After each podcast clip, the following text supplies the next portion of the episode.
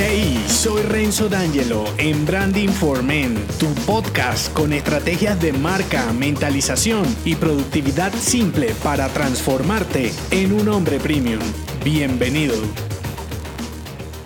Reduce tu espectro, exalta verdades, duplica las oportunidades. Una herramienta digital poderosa para comunicar el mensaje de tu marca personal es la capacidad que tienes para segmentar. Comunicarte con diferentes personas en el mundo, nichos y micronichos, es hoy tan simple que la única limitación es tu barrera mental y autoconfianza para definir un único cliente genial. Y te lo digo no solo por los miembros VIP de mi clan que sufren conmigo al inicio con este tema, sino por los miedos que me rodearon cuando comencé este podcast. Rasgos como tu escritura, expresión, acento, si bien los puedes mejorar como un hombre más profesional, hay elementos de tu ADN que te acompañarán siempre y pueden ser incompatibles con ciertas personas, comunidades e incluso culturas enteras. Sin embargo, desde una perspectiva de hombre premium, menos es más y cuanto más sincero y real seas, mayores serán tus oportunidades de conectar y conseguir conseguir clientes de mejor calidad. Por eso cuando te hablo del cliente genial, te hablo de amigos, de personas que están pasando por el mismo camino que tú recorriste hace algún tiempo. Y para que ellos se identifiquen contigo, primero debes identificarte con ellos con estas tres vías para llegar a mejores clientes con tu marca personal. La primera, ubicación. La segunda, género. Y la tercera, motivación. Voy por la primera, ubicación. En los parámetros geográficos de la segmentación demográfica comienza la definición de tu cliente. Sin embargo, evita el cliché de asumir que al tú ser de una ciudad, todos los que respiren y vivan allí se identificarán contigo. Abre tu mente a picar menos e ir más lejos. Por ejemplo, este programa se escucha más en países que no he tenido la oportunidad de conocer que en donde vivo o he vivido. Piensa en tu ayuda, a quién puede servirle más. Tal vez a alguien que quiere ser como tú y tu experiencia le facilitará el camino.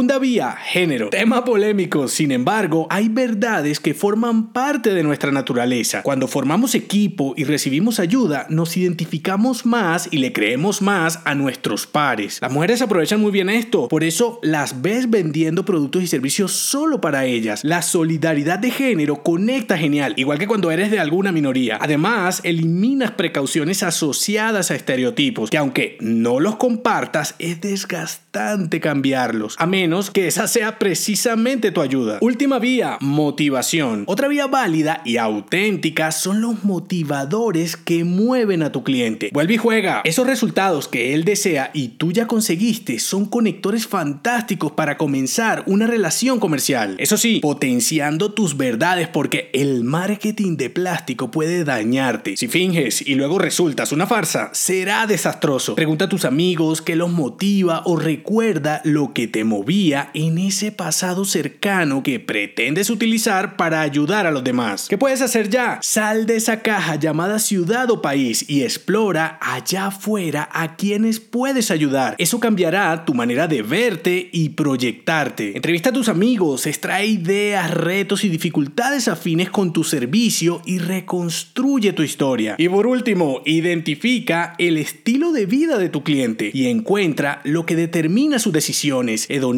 minimalismo, estatus, allí completarás el mapa. No se te olvide, reduce tu espectro, exalta verdades, duplica las oportunidades. Si te gustó este episodio, déjame un mensaje con 5 estrellas en Apple Podcast y únete a mi clan si aún no lo estás en renzodangelo.me.